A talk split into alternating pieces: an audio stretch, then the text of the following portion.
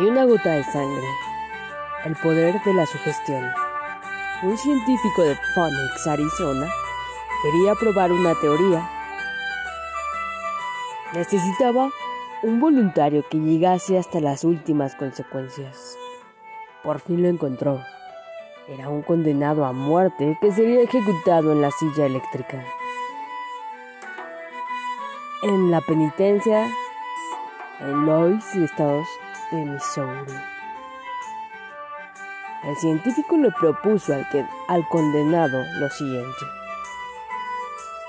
Él participaría de un experimento científico que consistía en hacerse un pequeño corte en el pulso, con el propósito de que su sangre fuera goteando lentamente hasta la última gota.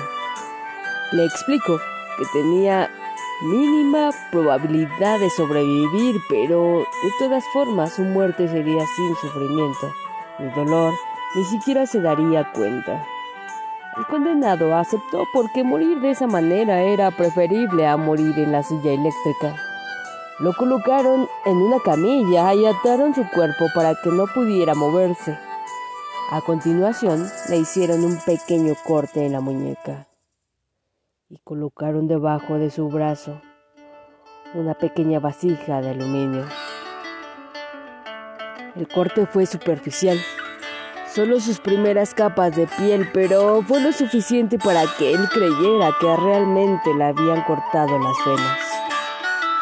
Debajo de la cama fue colocado un frasco de suero con una pequeña válvula que regulaba el paso del líquido en forma de gotas que caían en la vasija. El condenado podía oír el goteo y contaba cada gota de lo que creía era su sangre.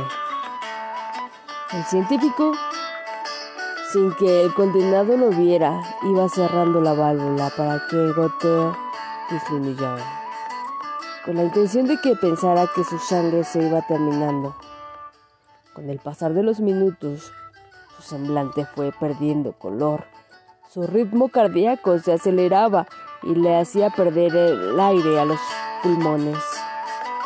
Cuando la desesperación llegó a su punto máximo, el científico cerró por completo la válvula y entonces el condenado tuvo un paro cardíaco y murió.